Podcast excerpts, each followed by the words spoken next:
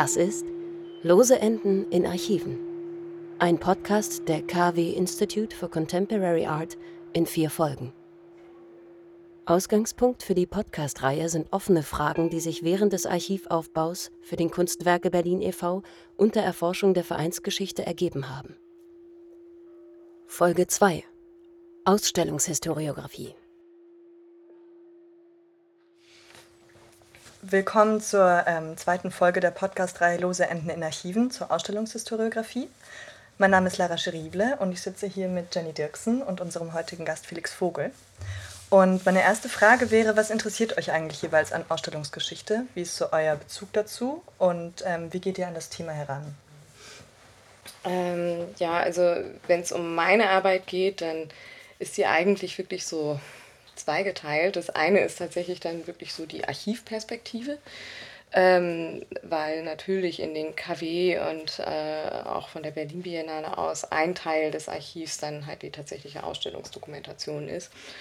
Ähm, und ähm, wo dann halt eben wirklich die Frage ist, okay, wie wurden eigentlich die Ausstellungen dokumentiert irgendwie und wie könnten sie halt aber vielleicht auch dokumentiert werden. Und das andere ist dann halt eben eher so die kunsthistorische Sichtweise, die ich dann halt eben eher ausleben konnte, als wir die Publikation gemacht haben ähm, über die Geschichte der KW ähm, und der Berlin Biennale wo es dann halt eben wirklich eher dann halt auch darum ging, halt zu gucken, okay, also weil man ja nicht jede Ausstellung halt eben auch ähm, erfassen kann, eben innerhalb von so einem Format irgendwie, welche Ausstellung, aus welchen Gründen irgendwie war halt eben die und die Ausstellung halt eben relevant und wie, äh, durch welches Material können wir uns halt eben auch bestimmten Projekten am ehesten annähern ne? und ähm, halt eben auch mit relativ, äh, halt eben auch geht es auch teilweise über nur eine Abbildung oder einen Zeitungsartikel eben auch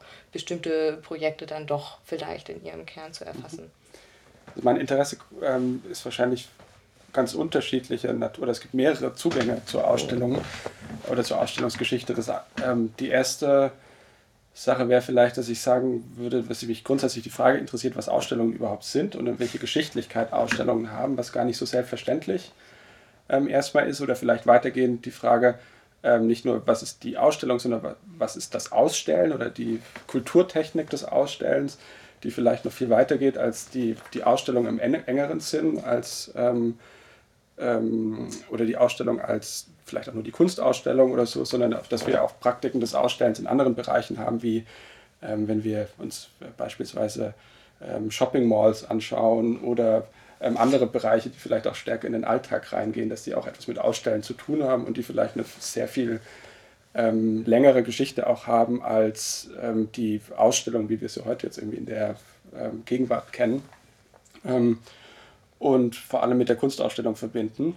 Und ähm, ein anderer Zugang zur Ausstellungsgeschichte ist, dass es dann hängt damit unmittelbar zusammen, dass ich mich damit befasst habe, wie die Ausstellungsgeschichte überhaupt funktioniert. Also eher so eine Metageschichte der Ausstellungsgeschichte ähm, welche Themen gesucht werden, welche ähm, vielleicht Theoriemodelle entwickelt werden oder eben gerade nicht entwickelt werden, äh, wie ähm, welcher Kanon konstruiert wird ähm, in der Ausstellungsgeschichte. Und diese ganzen ähm, Fragen haben mich ähm, in den letzten Jahren umgetrieben. Das geht jetzt schon so ein bisschen in die Richtung als Ausstellungsgeschichte als, als Feld. Seit wann lässt sich das denn so als Feld überhaupt abstecken und begreifen? Und woher kommt das spezifische Interesse an einer so Historiografie oder Geschichte von Ausstellungen?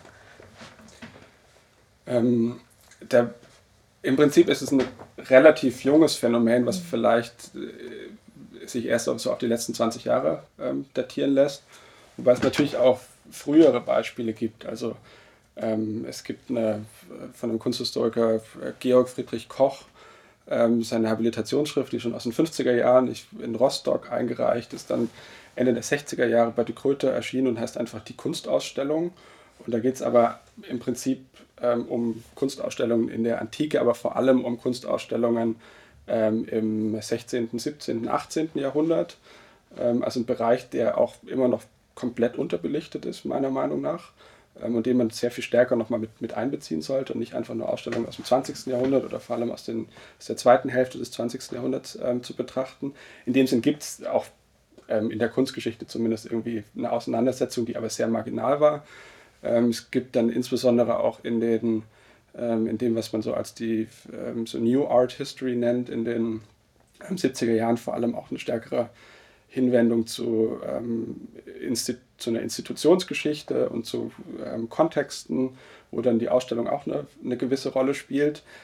Ähm, das ist jetzt aber in äh, den letzten Jahren oder wie ich gesagt habe, wahrscheinlich 20 Jahren ähm, äh, so eine gewisse, ähm, äh, dass es in den letzten 20 Jahren jetzt eine gewisse äh, Prominenz erreicht hat, ähm, ist vor allem in einem Feld, das jetzt nicht die Kunstgeschichte im engeren Sinn ist, wobei auch da, wenn wir uns anschauen, welche Masterarbeiten und Doktorarbeiten geschrieben werden, ähm, da ist das Feld der Ausstellungsgeschichte auch massiv gewachsen. Das hatte man in den, ähm, in den 80ern oder 90ern kaum, dass, dass das überhaupt Titel sind. Und das hat einerseits damit zu tun, dass sich die Kunstgeschichte ganz generell ähm, der Gegenwartskunst auch geöffnet hat und der, auch der modernen Kunst ist es auch nicht so ganz selbstverständlich.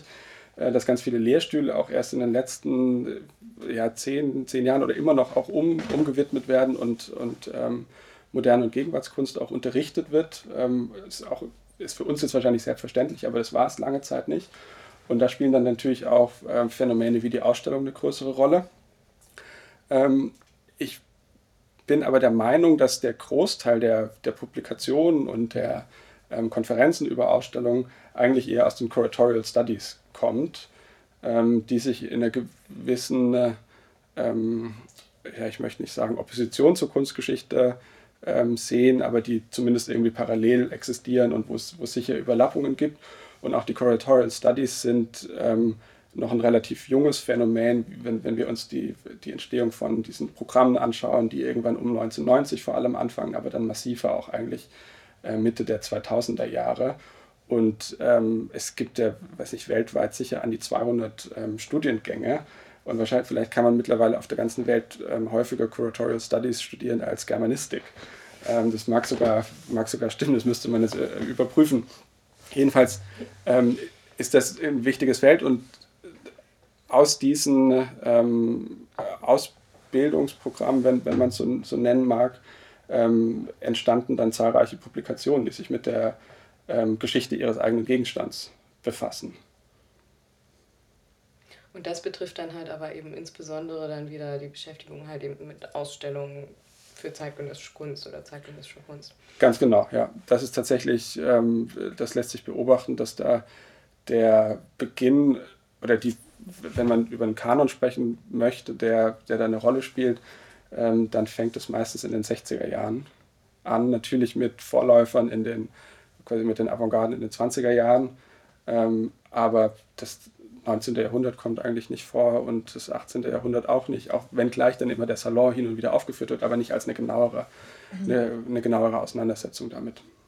Und das hat aber natürlich sicherlich auch Gründe, die einerseits darin liegen, dass, ähm, dass die Entstehung des Kurators, der Kuratorin ähm, stärker eben in diesen Zeitraum fällt und dass Ausstellungen zu dem Zeitpunkt natürlich auch auf eine Weise von der künstlerischen Praxis her irgendwie selbstreflexiver werden, wenn wir irgendwie an äh, Conceptual Art denken, wo es überhaupt die Frage ist, wie was eine Ausstellung bedeutet, was ein Objekt bedeutet, was, wie man noch etwas ausstellen kann und was, was die Grenzen des Ausstellens sind. Ähm, oder noch, noch stärker natürlich mit der Institutional Kritik dann. Ähm, hm. Ja, eben, also ich habe das auch immer für mich zumindest so begriffen irgendwie, dass halt eben letzten Endes in dem Moment, wo halt eben dann ein Bewusstsein dafür herrscht und halt eben auch äh, erstmal sicherlich auf künstlerischer Ebene irgendwie, dass halt eben die Ausstellung eigentlich ein Medium ist, was dann wieder halt eben einer eigenen Auseinandersetzung eigentlich bedarf, ne? oder halt eben auch zu einem künstlerischen Medium wird, dass da dann halt eben eigentlich ähm, auch daraus heraus dann eigentlich so diese Geschichtsschreibung dann irgendwie im Curatorial Studies Sinne eigentlich erwächst. Ne? Und das ist halt eigentlich auch immer so ganz interessant, weil das dann halt eben auch dann auch so zusammenfällt, also halt eben der Beginn der äh, halt eben so Curatorial Studies oder ersten Kurator in Studiengängen, das war ja halt eben auch in den frühen 90ern, halt eben auch genau die Gründungsphase eigentlich wiederum halt der Kunstwerke.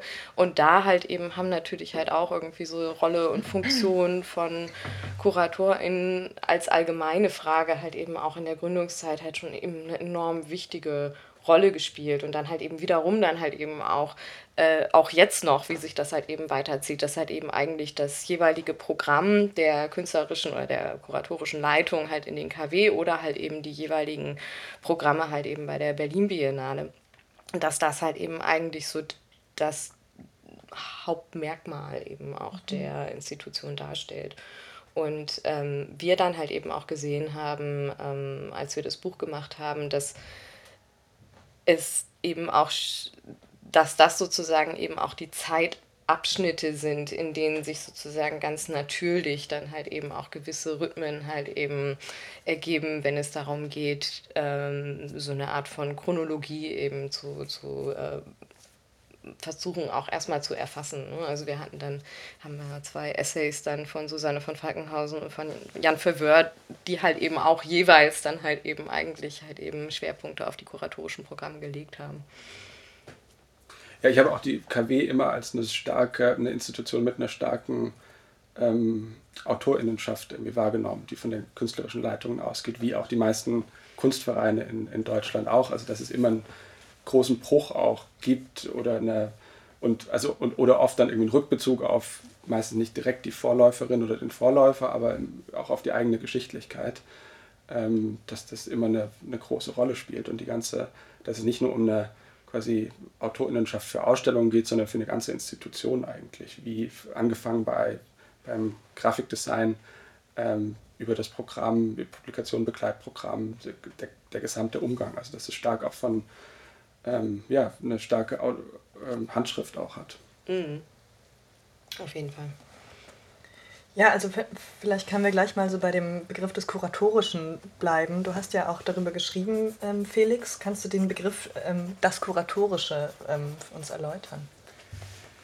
Äh, ja, ich wünschte, ich könnte es ähm, erläutern. Ähm, es gab es gab verschiedene oder es gibt verschiedene Publikationen, die, die das versucht haben oder die sich das auf die Fahne schreiben, ähm, diesen Begriff zu benutzen.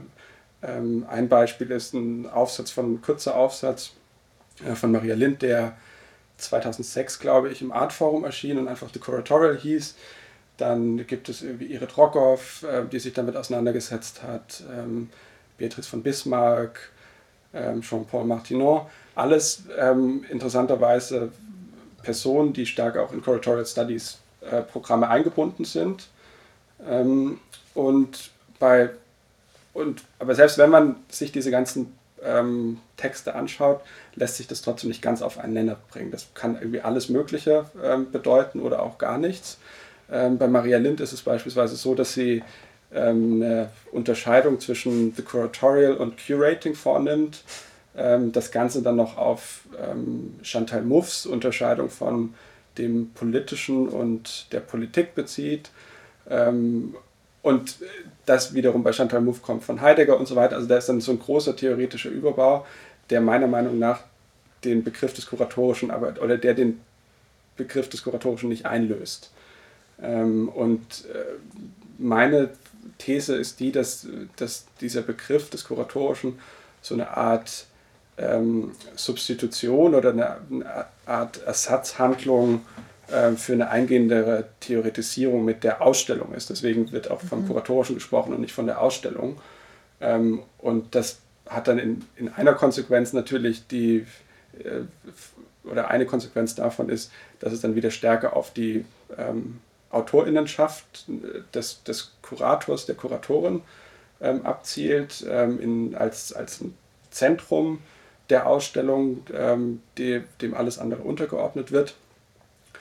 Ähm, und gleichzeitig ist dieser Begriff aber in den meisten Fällen so stark aufgeladen, dass er, dass er mit, ähm, das beispielsweise ganz oft über die Autonomie des Kuratorischen äh, die Rede ist, dass dieses Kuratorische ähm, institutionskritisch sei und so weiter und so fort. Und, ähm, und im Gegensatz zu jetzt jetzt anderen ähm, Modellen, wo wir, die wir jetzt aus, aus den Geisteswissenschaften vielleicht kennen, wo es äh, beispielsweise ähm, der Begriff des Literarischen, wo es irgendwie darum geht, wie, wie erkennen wir einen literarischen Text von nicht literarischen Texten, ähm, scheint mir das in dem Fall des Kuratorischen noch relativ ähm, wenig theoretisiert zu sein, ähm, insofern, dass, dass diese ähm, die Merkmale, die da entwickelt werden, im Prinzip entweder auf jede Ausstellung oder auf gar keine Ausstellung angewendet werden können.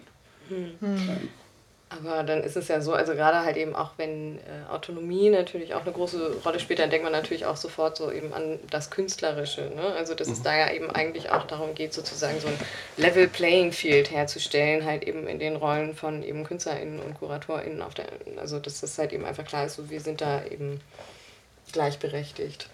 Ganz genau, ja. Ähm, da würde ich auch zustimmen. Ähm, und das halte ich jetzt überhaupt für eine nicht die beste Idee, die quasi das, ähm, die KünstlerInnen gegen die KuratorInnen auszuspielen oder sowas. Ich glaube nicht, dass es da irgendwie eine Art von ähm, hierarchisches Verhältnis äh, geben sollte. Und natürlich ist es wichtig, auch ähm, kuratorische ähm, Praktiken mit einzubeziehen, wenn wir Ausstellungen ähm, anschauen und auch die AutorInnenschaft von, von KuratorInnen ähm, ernst nehmen. Ähm, das ist natürlich selbstverständlich. Genauso sollte man aber tatsächlich auch noch die Werke mit einbeziehen, man sollte die Architektur mit einbeziehen, man sollte auch die ganze Frage von ähm, Logistik, von Art Handling und, und diese vielfältigen ähm, AkteurInnen, die, die an Ausstellungen beteiligt sind, mit ein, einzubeziehen. Und das scheint mir schon allein auf einer begrifflichen Ebene ein Problem zu sein, dass da eben dann in dem Kuratorischen immer noch der Kurator drin steckt. Mhm. Ja, das äh, ist halt eben auch so eine Sache, also weil ich jetzt halt eben halt eben auch von dem, was ich sozusagen im Archiv finde, ne, an Ausstellungsdokumentation, was ja dann eigentlich so ein bisschen die Grundvoraussetzung ist für das, was man dann halt, ähm, wo dann halt eben auch eine Forschung halt irgendwie ansetzen kann. Irgendwie, ich äh, kann das ja vielleicht einmal kurz beschreiben. Also das sind zum einen natürlich, dass, dass man vielleicht als erstes denkt, so die Installationsansichten halt eben aus den Ausstellungen dann äh, halt eben, wenn man Glück hat, noch Fotos vom Auf- und Abbau der Ausstellung und halt eben Fotos von halt eben natürlich auch eben Veranstaltungen, Performances, aber natürlich eben auch so eher Eröffnungen oder halt eben auch so internen äh, Veranstaltungen. Dann halt eben eventuell noch audiovisuelles Material, halt eben ähm, im Zusammenhang mit der Ausstellung. Pressemappen, auch immer ganz wichtig, um halt eben vielleicht auch sowas wie eine Werkliste dann noch äh, dabei zu haben ähm, Texte halt eben, die in der Ausstellung sich befunden haben. Wenn man sehr viel Glück hat, noch Labels.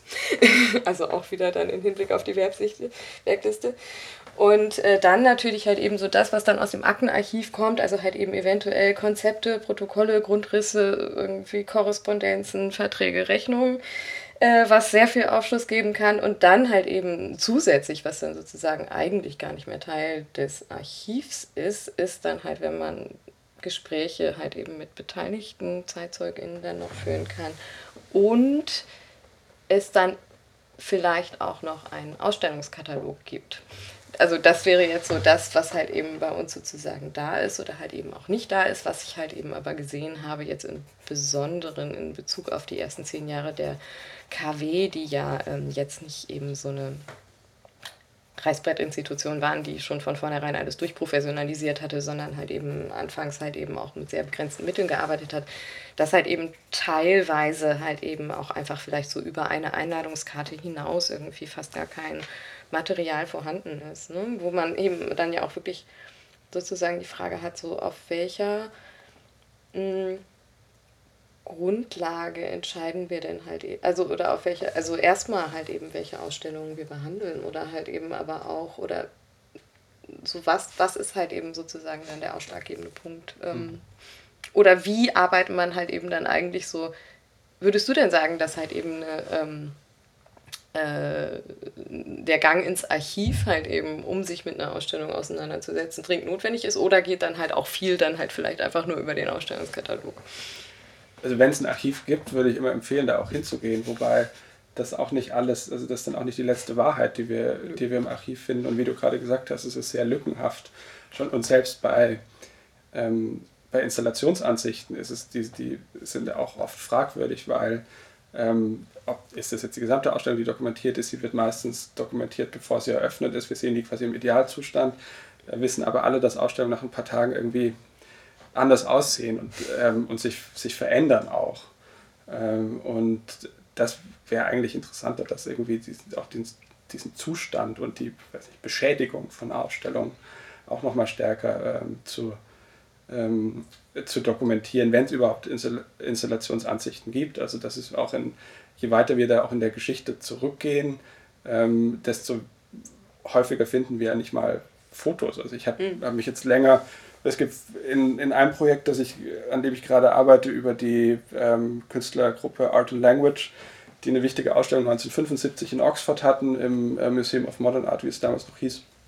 Ähm, da gibt es, ich glaube, vier Installationsansichten und drei Briefe und ähm, noch das Faltblatt der Ausstellung und das ist alles. Und es gibt noch einen Katalog dazu, ja. Und das ist relativ, relativ wenig für eine ähm, äußerst komplexe ähm, ähm Ausstellung und auch für eine durchaus äh, wichtige Institution, die es damals aber irgendwie nicht so ganz für ähm, wichtig gehalten hat, viele Dinge zu archivieren. Ähm, das gibt dann für das Jahr 75 und 76 einen dünnen Ordner und das ist dann, das ist dann alles, was zugänglich ist. Ähm, und gleich, aber immerhin gibt es das. Es gibt wahrscheinlich, also wenn wir jetzt auch die uns noch ähm, gewissermaßen kleinere Institutionen oder Off-Spaces, Art Spaces anschauen, ähm, die gar nicht mehr existieren, dann ist, muss man sich das wahrscheinlich mühevoll irgendwie zusammensuchen und Glück haben, dass die Person noch irgendwie lebt und irgendwas aufgehoben hat, die das mal betrieben hat. Ähm, also das ist natürlich auch die Frage quasi, wer, wer ist überhaupt auf die Idee gekommen, was zu sammeln und mit welchem, mit welchem Hintergrund zu archivieren und äh, wie, wie besteht dann auch die, ähm, die Zugänglichkeit ähm, etwa. Irgendwie, äh, äh, was mir jetzt gerade noch einfällt, dass natürlich der, ähm, der ephemere, grundsätzlich ephemere Charakter der Ausstellung und auch ähm, die Beteiligung von ganz unterschiedlichen Akteurinnen an Ausstellungen, dass sowas natürlich auf eine Weise gar nicht so einfach dokumentiert werden kann und sich eben ganz viele Spuren im Archiv nicht finden. Mhm. Ähm, wenn wir irgendwie an den Installationsaufbau denken, dann ähm, schreibt da natürlich niemand mit, was gerade gemacht wird und aus welchen Gründen was gemacht wird. Und es sind ja ganz oft, äh, wie man eine Ausstellung hängt, sind ja ganz oft irgendwelche ähm, teilweise intuitive Entscheidungen, die vielleicht auch gar nicht so verbalisierbar sind, die unter Umständen aber in einem kollektiven Prozess ähm, ausgehandelt werden zwischen KuratorInnen, KünstlerInnen, zwischen ArthändlerInnen und insbesondere wenn wir an, an ortsspezifische ähm, Arbeiten denken, dann und vielleicht einen Plan im Archiv finden und eine Installationsansicht im Archiv finden, dann können wir das abgleichen und sehen, aha, da gibt es einen Unterschied. Aber es ist relativ schwer, das zu rekonstruieren, wie dann irgendwas zustande kam. Und diese ganzen Dinge fehlen natürlich in Archiven. Hm. Ja, ich meine, ich frage mich auch immer so ein bisschen, ne? also das ist ja auch so eine Sache, die dann halt eben auch in den auch bei diesem Begriff des Kuratorischen dann wieder eine Rolle spielt, halt eben so diese Komplexität eben eigentlich auch von halt eben einer gegebenen Ausstellung. Ne? Also dass halt eben, also ja zumindest ja dann halt eben schon mal sich in der Ausstellung halt eben meistens verschiedene künstlerische Arbeiten befinden, äh, die man ja dann, also wenn man eine Ausstellung wirklich nachvollziehen will irgendwie, ähm, sich ja dann auch erstmal alle wieder erschließen muss. Und wenn man natürlich dann jetzt sozusagen dann auch noch bei Neuproduktionen für Ausstellungen dann halt eben natürlich auch noch verstehen möchte, so okay, wie und warum wurde jetzt aus welchen Gründen entschieden, das halt so und so zu machen, ähm, und dann halt eben wiederum halt eben, was jetzt für meine Arbeit dann immer wieder eine Rolle gespielt hat, halt irgendwie, wie sehe ich halt eben diese eine Ausstellung halt eben im Kontext halt auch des weiteren Ausstellungsprogramms oder halt eben auch innerhalb, was bedeutet diese Ausstellung für die Institutionen. Ne? Also dass halt eben eigentlich ähm, ich halt auch immer das Gefühl habe, dass vielleicht eine Ausstellung auch so ein bisschen ein Gebilde ist, was so ein bisschen zu groß ist, um sich halt eben auch einfach wirklich fassen zu lassen. Ähm, und dass das halt auch eins der Probleme von so einer Ausstellungsgeschichtsschreibung ist. Ja, würde ich dir absolut zustimmen. Ja. Also ich glaube nicht, dass es unmöglich ist, aber ähm, gerade vielleicht, weil es noch so ein junges ähm, Feld ist, haben wir jetzt wahrscheinlich noch nicht auf irgendwelche Konventionen geeinigt, was dazugehört, mhm. was die ähm, auch was eine Terminologie ist oder was, was alles mit eingeschlossen werden muss. Was jetzt nicht heißt, dass ich da, dafür plädiere, da irgendwie jetzt so ein Regelwerk aufzustellen, wie mit Ausstellungen um, umgegangen wird. Ähm, aber ich glaube, das ist alles in Entwicklung einfach noch. Ja. Wie, wie könnte denn so eine ähm, bisher irgendwie so noch so fehlende Terminologie für, für Ausstellungen aussehen? Ja, das ist die. ähm, also ich weiß, dass ich das immer geschrieben habe, es fehlt irgendwie so eine Terminologie und, und so weiter, aber ich weiß es selbst eigentlich offen gestanden auch nicht, wo, also wie das dann aussehen würde. Aber wahrscheinlich mhm. ähm, geht es darum, so eine möglichst multiperspektivische Sicht auf die Ausstellung ähm, zu, zu etablieren und ähm, natürlich über den, die Erschließung des Raums und ich glaube, was eine ganz wichtige, ein ganz wichtiger Aspekt von Ausstellungen ist, ist irgendwie eine ähm, Rhythmisierung auch der, ähm, der Bewegung im Raum oder wie, wie und der auch Dimensionalität von irgendwie Raum-Körper-Relationen, also auch wenn wir irgendwie an was sich auf Installationsansichten, die entweder bei der Eröffnung sind oder leere Räume sind, natürlich auch irgendwie schlecht rekonstruieren lässt. Aber vielleicht ist so ein Rhythmusbegriff, könnte ein, äh, ein Ansatz sein, um ähm, auf die räumlichen Qualitäten von, von Ausstellungen oder die raumzeitlichen Qualitäten von Ausstellungen, weil man bewegt sich ja über eine bestimmte Dauer auch durch den Raum, stärker in den Blick zu ähm, bekommen. Aber was mich auch interessiert, ist vielleicht eher noch der quasi der Kontext der Ausstellung vor der Ausstellung und, und nach der Ausstellung und diese ganzen eher ähm, Infrastrukturen, die, die dahinter stecken, seien es ähm, Förderrichtlinien oder ähm, die ganze Frage, wie finanziert sich so eine Ausstellung eigentlich, ähm, wer finanziert die, aus welchen Gründen wird die finanziert, ähm, bis hin zu irgendwie die, die, ganze Rezeption von Ausstellungen natürlich, die, die Presseberichte, die, die alles auch noch, das wird ja auch schon alles irgendwie im, Einzelnen auch gemacht, so ist es ja auch nicht. Ähm, und, aber terminologisch, ähm, hm, ja, ich weiß es nicht. Ja, ich würde auch denken, dass es wahrscheinlich auch eben schwierig ist, sich da auf irgendwas zu einigen. Ne? Mhm. Und halt eben ja auch die Frage, ob es dann halt eben immer auch äh, so äh, sinnvoll ist oder gewollt, ähm, bei eben auch sowas, also auch wenn man das wieder so ein bisschen aus so einem kuratorischen denkt, wo es ja halt eben dann von der Idee her zumindest ja auch darum geht, so ein bisschen offen zu halten, was eine Ausstellung halt eben eigentlich ist. Ne? Und dann halt eben das natürlich, also weil man halt eben immer wieder, also das halt eben, das schreibst du ja auch, eben Innovation halt eben einfach so ein wesentlicher Faktor irgendwie dann auch äh, ist, dass das natürlich total dem entgegenläuft, dass man sagt, okay, hier erstens, zweitens, drittens irgendwie, ne? Also und dann halt eben sich eben eher sträuben würde gegen eben Terminologien oder halt eben auch eine zu starke Typologisierung letzten Endes es kann natürlich helfen, quasi auch, auch wenn wir sagen, ähm, wir müssen uns davon abgrenzen, ähm, kann es erstmal helfen, vielleicht so ein Set an Begriffen zu haben, die, die etwas deutlich machen, genauso wie wir auch in der Architekturgeschichte natürlich auch mit ähm, Bautypologien arbeiten, aber es gibt natürlich, das sind natürlich immer Idealisierungen von etwas. Und das, ähm, der Typ der Villa sieht immer irgendwie anders aus, das sind Abstraktionen. Ähm, und wenn wir jetzt über Ausstellungen nachdenken, können wir natürlich von Anfang an sagen, ja, es ist wahrscheinlich, sollte, sollte man gleich lassen. Ähm, da eine Typologisierung von, ich weiß nicht, Einzelausstellungen, Gruppenausstellungen und, und so weiter, das, das wäre wahrscheinlich das absolut naheliegendste. Wahrscheinlich müsste es noch sehr viel kleinteiliger gedacht werden ähm, oder eher mit einem, äh, vielleicht auch eher von anderen, ähm, aus einer anderen Perspektive her gedacht werden. Ähm, aber es kann zuerst mal vielleicht helfen, um Phänomene überhaupt in den Griff, Begriff zu bekommen oder sie, sie auch stärker, äh, wie gesagt, vielleicht stärker zu abstrahieren, ohne ähm, einfach nur beschreibend zu sein, dass wir sagen, okay, es gibt eine Aneinanderreihung von Werken, der Raum war so und so groß und so weiter. Das ist dann oft halt so eine komisch, langweilig, positivistische ähm, mhm. Sache, ja. Ja. ja, und auch gerade, was du halt eben auch aber vorher gesagt hast, ne, wo es dann halt eben darum geht, irgendwie die Erfahrung der Ausstellung im Raum eigentlich. Das ist ja dann eher so der Bereich Szenografie dann eben auch wieder irgendwie, äh, wo es ja da irgendwie dann wahrscheinlich dann wieder mh, hm, Überlappungen sozusagen gibt zum Bereich der Theaterwissenschaften.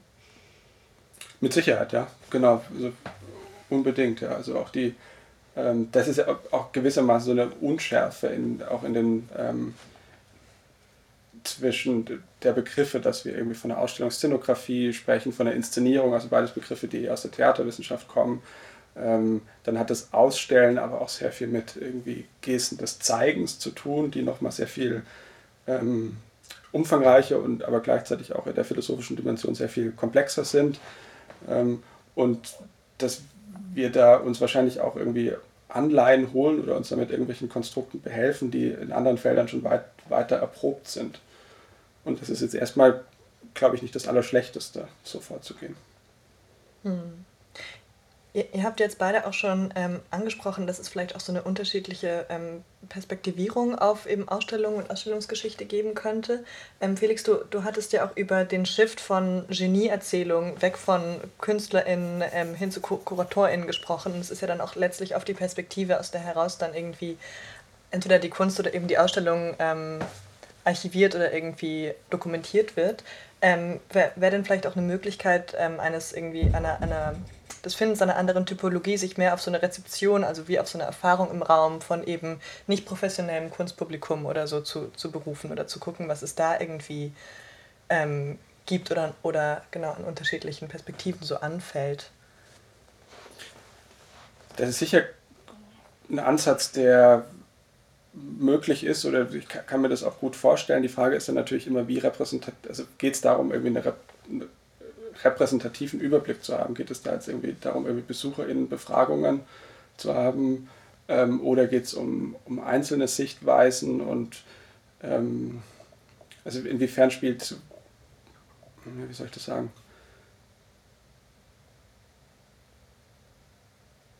Ich würde sagen, man muss eigentlich beides anschauen, sowohl quasi eine, die, sowohl eine produktionsästhetische als auch eine rezeptionsästhetische ähm, Sicht auf die Ausstellung. Ja.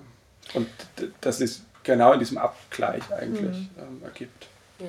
Und wie könnte sowas aussehen? Also habt ihr da Ideen zu? Ja, ich finde es halt eben immer ganz interessant, also gerade halt eben, wenn man wirklich eher so, so eine Rezipientin-Perspektive hat, ne, dann hat man ja zum einen halt eben wirklich dann so das, äh, die Presseresonanzen, das heißt wirklich die veröffentlichte Meinung, halt eben, die dann wirklich eher auch wieder aus einem professionellen Kontext kommt. Und das kann natürlich halt eben auch wahnsinnig spannend sein irgendwie. Also eben zum Beispiel dann halt im Fall der KW, die ähm, bei der RAF-Ausstellung, wo halt eben schon im Vorfeld äh, zwei Jahre bevor diese Ausstellung überhaupt stattgefunden hat, dann irgendwie in der Bildzeitung ein Artikel über ähm, darüber veröffentlicht wurde, dass halt, halt eben eine Ausstellung, die die RAF mythologisieren soll, eben in den Kunstwerken stattfinden soll mit öffentlichen Geldern und dann eigentlich halt eben sozusagen die Rezeption vor der Ausstellung, also weil das dann wirklich zu einer weiteren Debatte darüber geführt hat, wie man überhaupt mit dem äh, Erbe der RAF umgeht. Ähm, und das ist wahnsinnig spannend zu lesen. Ne? Und dann ist es halt aber so, das ist halt alles schon im Vorfeld der Ausstellung passiert. Die Ausstellung selber wurde dann halt eben nicht mehr mit öffentlichen Geldern ähm, realisiert, sondern halt eben über eine, finanziert über eine Ebay-Auktion. Und äh, die eigentliche Ausstellung ist dann halt eben wiederum vielleicht im Vergleich gar nicht mehr so interessant. Ne? Und das ist jetzt halt eben so ein Einzelfall, aber das ist halt eben eigentlich für mich halt eben auch mal so ein Punkt, wo ich denke, so, naja, also allein schon da, ne, ist es ja so, dass halt eben eigentlich so das, was dann an der Ausstellung spannend ist, muss nicht unbedingt immer die Ausstellung selber sein, sondern es kann halt eben auch die Diskurse sein, die sich sozusagen um die Ausstellung herum gruppieren, letzten Endes. Also das ist so die eine Sache, die mir so aus so einer, und das andere halt eben aber auch, was so ein bisschen eben auch die Rezeption angeht, also wo es dann halt eben eben eher wieder so in das nicht professionelle Publikum gehen würde, äh, da finde ich es halt eben schon interessant, dass halt eben auch gerade, wenn man es jetzt halt eben so aus so einer, was gibt so an Dokumentation und was nicht, eben, dass das halt eben wirklich so schlecht bis gar nicht ähm, dokumentiert ist und dass halt eben auch besonders so die äh, Teile halt eben des äh, Ausstellungskomplexes, die sich halt eben, die so besonders nah halt eben an den tatsächlichen Erfahrungen der BesucherInnen dran sind, also sprich die Guards zum einen, das Ausstellungs-, also das Aufsichtspersonal, wenn man so möchte, und halt eben zum anderen halt eben auch die Vermittlung, ähm, die ja halt eben auch häufig mit einem nicht professionellen Publikum arbeiten, dass da halt eben sich eigentlich so am wenigsten an Dokumentation eben finden lässt, weil es natürlich auch eben häufig über das direkte Gespräch funktioniert. Und dass ich halt aber eben finde, äh, ich hatte mich dann jetzt ähm, dran erinnert, ich habe mal in einer Ausstellung, in der US Boys Ausstellung 2008 im Hamburger Bahnhof, habe ich äh, einen Film gesehen, einen Fernsehbericht ähm, über, äh, oder glaube ich zumindest Fernsehen, über ähm, äh, 7000 Eichen von Joseph Beuys, halt auf der Dokumenta 7. Ähm, wo dann eben einfach BesucherInnen oder halt, glaube ich, viel mehr so Kasseler BürgerInnen befragt wurden, was sie denn jetzt eigentlich irgendwie von diesem Projekt halten. Und äh, ich halt noch ganz genau weiß, da war dann so eine Frau, die irgendwie meinte, sie, also normalerweise mit der Dokumenta kann ich überhaupt nichts anfangen, aber jetzt Bäume, also das finde ich jetzt schon richtig gut irgendwie. Und wo ich halt eben, also und mich, für mich dann halt eben auch so dieses ganze Projekt und auch so ein bisschen Boys halt eben auch nochmal wirklich so einen kleinen Shift erfahren hat, weil ich dachte, ach, das ist ja total, und da, also da, ne, hatte wirklich jeder auch eine Meinung zu, der da befragt wurde. Das war jetzt so das Einzige, was ich mir so richtig gemerkt habe.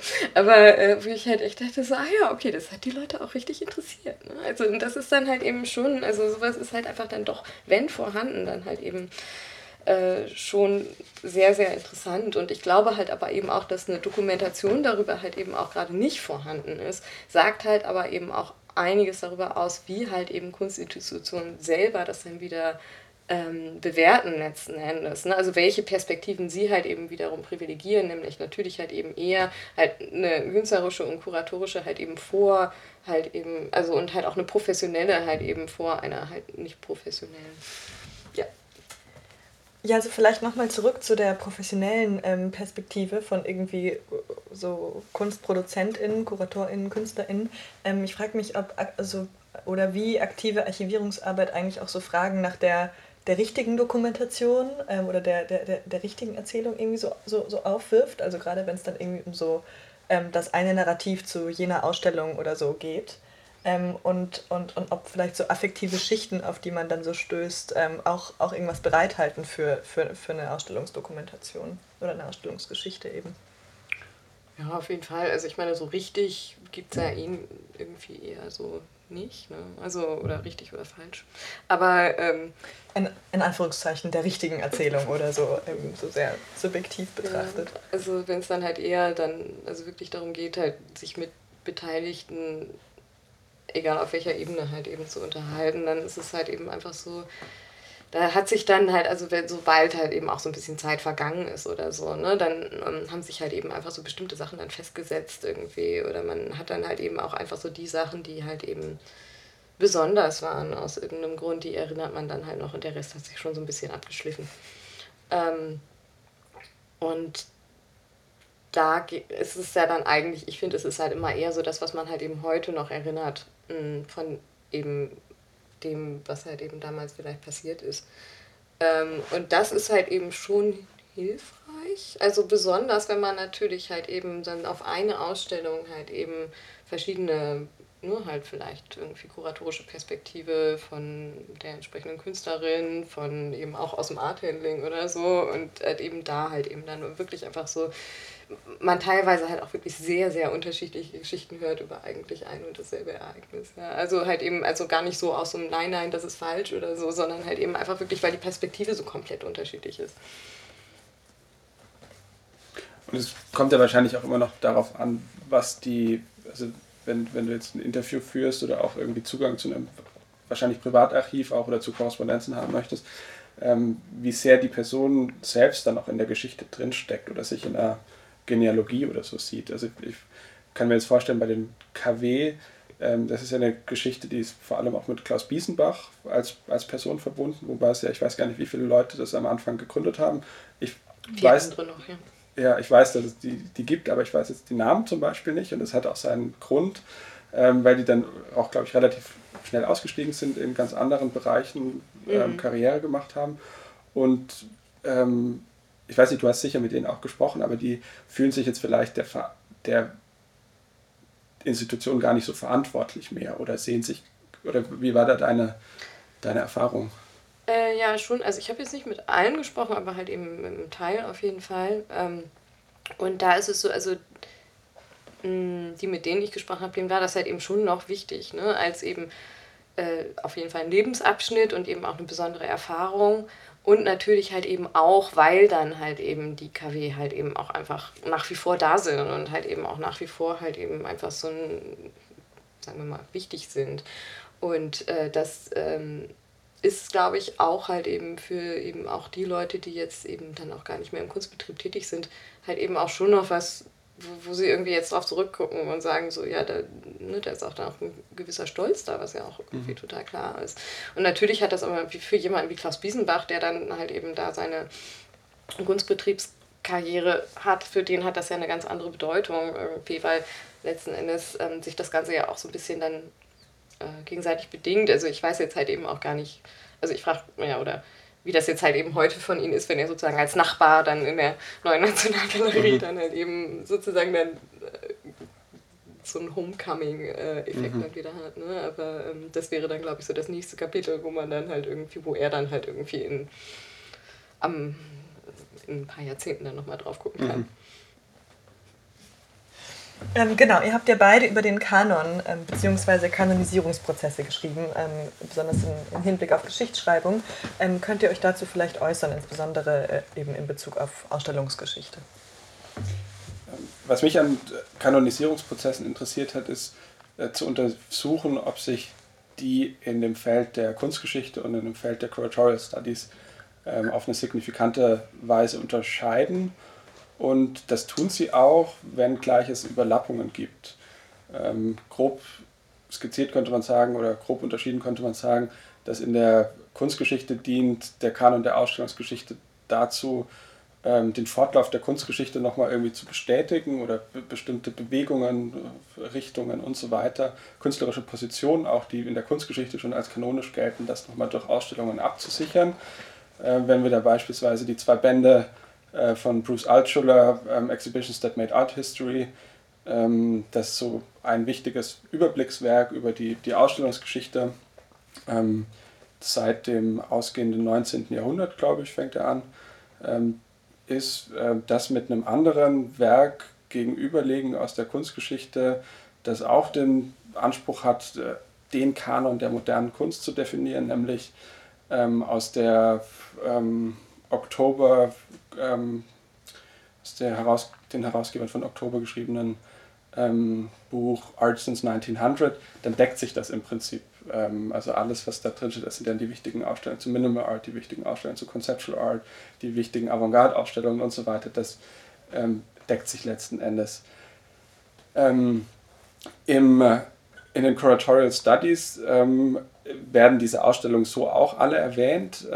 Ich habe da nur den Eindruck, dass es da noch viel stärker um die Position des ähm, Kurators oder der Kuratorin als ähm, die Autorin oder der Autor ähm, einer Ausstellung geht, dass, diese, dass es eher vielleicht um eine Kanonisierung von KuratorInnen geht als um Ausstellungen selbst. Ähm, das spiegelt sich dann auch da wieder, dass ähm, das häufig im Format von äh, Interviews oder irgendwie Bild-Textsammlungen geschieht und jetzt gar nicht im engeren Sinne eine ähm, historisch-theoretische Auseinandersetzung damit ist. Und selbst das, ähm, das wahrscheinlich auflagenstärkste Buch ähm, dazu, nämlich ähm, von Hans-Ulrich Obrist, A Brief History of Curating, das im Titel behauptet, eine, wenn auch kurze Geschichte zu sein, besteht lediglich aus Interviews mit ähm, einfach berühmten ähm, KuratorInnen die allesamt ähm, weiß sind und aus Europa oder den USA kommen. Ähm, ja, mir ging es halt äh, darum, also ich habe Kanon ja sozusagen ähm, eben mit den Assmanns gelesen, halt eben diesen Austauschprozess äh, von Kanon und Archiv, darum ging es mir halt eigentlich. Ne? Also dass halt eben der Kanon halt eben, den begreifen die halt eben wirklich als so eine Art Generationsübereinkunft, ne? halt eben was sozusagen das aktive Gedächtnis einer Generation ist, was ist jetzt halt eben uns gerade wichtig, was sind so die, so ein paar Leitplanken, Ereignisse, auf die wir uns einigen können, dass das irgendwie für unsere Zeit relevant ist. Und das Archiv dann sozusagen eben als das, was halt eben so ein Kanon Kanon dann immer wieder reaktivieren kann und auch umformen kann irgendwie. Und das ist halt eben ganz interessant, weil ja eigentlich so Kanon vom Grundgedanken her immer dann das ist, was sozusagen festgeschrieben ist. Aber das ist natürlich eigentlich eben was ist, was halt eben dann auch, auch immer wieder neu ausgehandelt wird. Ne?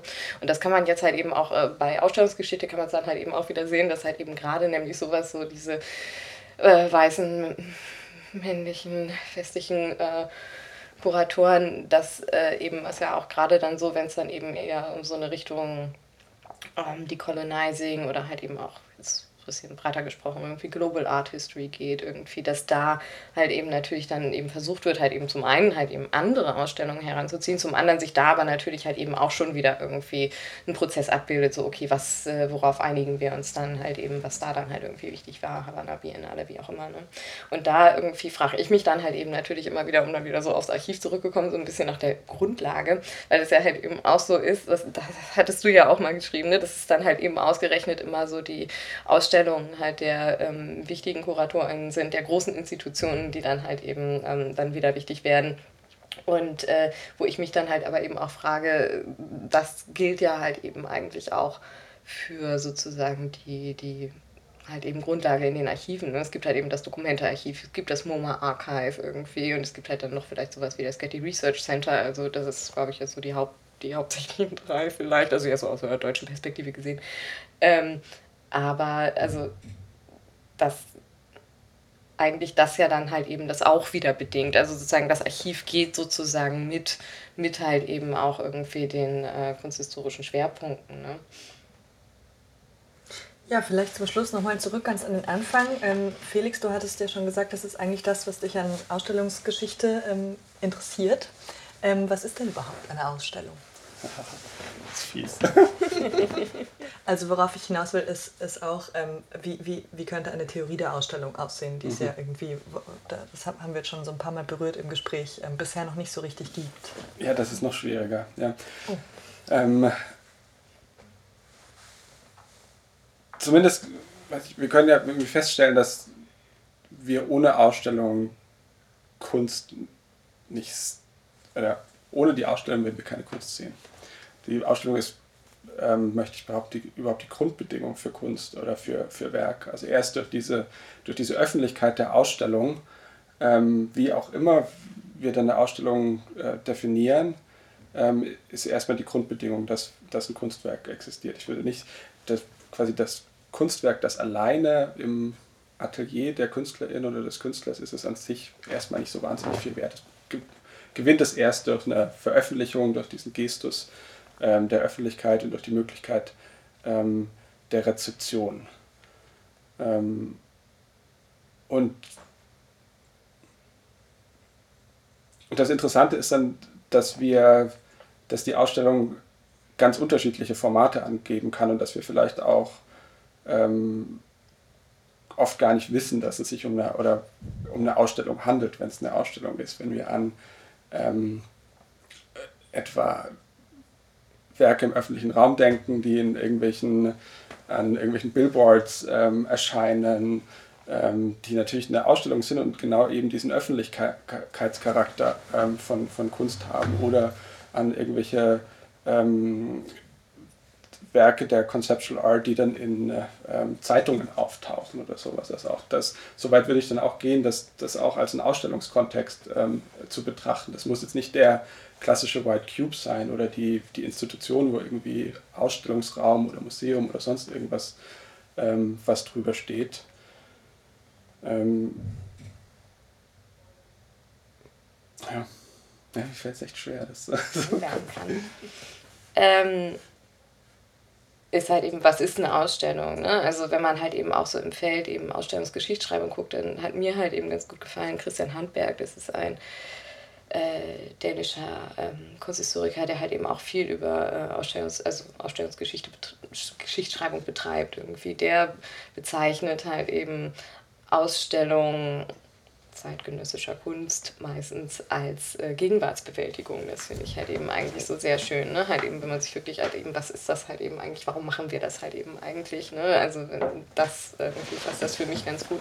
Und dann bin ich halt eben auch sehr neugierig. Terry Smith hat gerade ein neues Buch veröffentlicht über den Visual Arts Exhibitionary Complex, wo es halt eben auch äh, darum geht, halt eben sozusagen, okay, also eben in diesem ganzen sich zunehmend ausdifferenzierenden Feld halt eben von Kuratorenschaft, von Ausstellungen, die dann halt eben auf der einen Seite halt eben, wo es um Institutionalisierung geht und irgendwie Deinstitutionalisierung und halt eben dann noch ähm, halt eben weiterhin so ein bisschen so der Ausblendung halt eben von halt eben wichtigen Aspekten der Öffentlichkeit eigentlich. Ne? Also so was ist das halt eben eigentlich innerhalb dieses, wie er das halt eben nennt, the exhibitory economy irgendwie. Ne? So was, was macht hinterher können wir rausnehmen. Aber grundsätzlich habe ich das Gefühl, vielleicht, wenn irgendjemand eine Theorie der Ausstellung schreibt, dann ist es wahrscheinlich Terry Smith. Das mag gut sein, ja. Gibt es noch irgendwas, ähm, irgendwelche Bereiche, die euch interessieren würden, die wir jetzt noch nicht berührt haben in dem Gespräch bis jetzt? Ja, eine Sache irgendwie, also was mich halt eben, also ich, mich hatte sehr interessiert, äh, das war dann aber in unserem Vorgespräch, ähm, als du halt eben über das Art-Handling gesprochen mhm. hast. Mhm. Ne? Und halt eben, wie da halt so die Perspektive ist irgendwie. Also da, ich weiß nicht, ob du da jetzt schon drüber sprechen willst, irgendwie, weil das ja eigentlich was ist, woran mhm. du halt eben gerade noch so arbeitest, aber. Ja, kann ich schon kurz drüber sprechen. Also da geht es mir eben genau darum, ähm, wenn ich mich quasi die ganze Zeit in diesen Texten beschwere, dass es irgendwie nicht, dass, dass immer nur der Kurator oder die Kuratoren fokussiert wird, ähm, eben noch andere AkteurInnen in den Blick zu bekommen und irgendwie andere Praktiken, die halt meistens unsichtbar sind. Ähm, und da bin ich dabei, das ähm, überhaupt auch als Projekt oder auch als eine Hypothese gerade noch zu erschließen, was es bedeutet, sich mit dem Komplex des Art Handling äh, zu befassen und mit Infrastrukturen und der Logistik, also angefangen von ähm, sich Leihscheine anzugucken und, und ähm, Versicherungskorrespondenzen anzuschauen, äh, wie sich das über die Jahre entwickelt hat, wie, wie sich auch der Kunsttransport äh, professionalisiert hat, ähm, eben auch im Zuge von einer Globalisierung des, ähm, des ähm, Kunstbetriebs und der Ausweitung ähm, von Ausstellungen, dass da auch eine ganze Industrie natürlich da, dazu wächst. Ähm, und sich das genauer anzuschauen, ob, ob sich etwas, ob wir da etwas lernen können, wenn wir ähm, uns diese materiellen Praktiken und eben Infrastrukturen anschauen, die auch nicht einfach nur eine weiß nicht, Ökonomiegeschichte sind, sondern ähm, ob wir da auch etwas lernen können über die Geschichte der Gegenwartskunst und über die Bedingungen der Gegenwartskunst. Ähm, gerade dann auch, wenn es etwa um sowas wie eine ähm, Post-Studio-Practice oder ortsspezifische Kunst geht, die ja nicht immer nur quasi, das ist dann nicht mehr irgendwie ein Objekt, was so traditionell, wenn, also vermeintlich, dann im Atelier geschaffen wird und dann in den Ausstellungsraum transportiert wird, sondern dass irgendwie im Ausstellungsraum spezifisch für eine bestimmte lokale, sowohl irgendwie räumliche als auch irgendwie soziale Situation entsteht und das immer ein Ergebnis von einem gewissen Aushandlungsprozess eigentlich ist zwischen ganz unterschiedlichen ähm, AkteurInnen, sei es äh, ArchitektInnen, ähm, KünstlerInnen, KuratorInnen, dem Aufbauteam und so weiter, diesen ganzen Leuten. Ähm, und das ist halt eben nicht einfach nur dieses fertige Objekt, was dann da, also es ist ein fertiges Objekt, aber ähm, das interessiert mich, ob sich da irgendwas aus ähm, erfahren lässt, wenn, wenn wir uns ähm, ja, Infrastrukturen und Arbeitsbedingungen im, im Kunstsystem anschauen und da, dadurch vielleicht ein umfangreicheren äh, Blick, äh, dass dadurch ein umfangreicherer Blick auf die Ausstellung ermöglicht wird.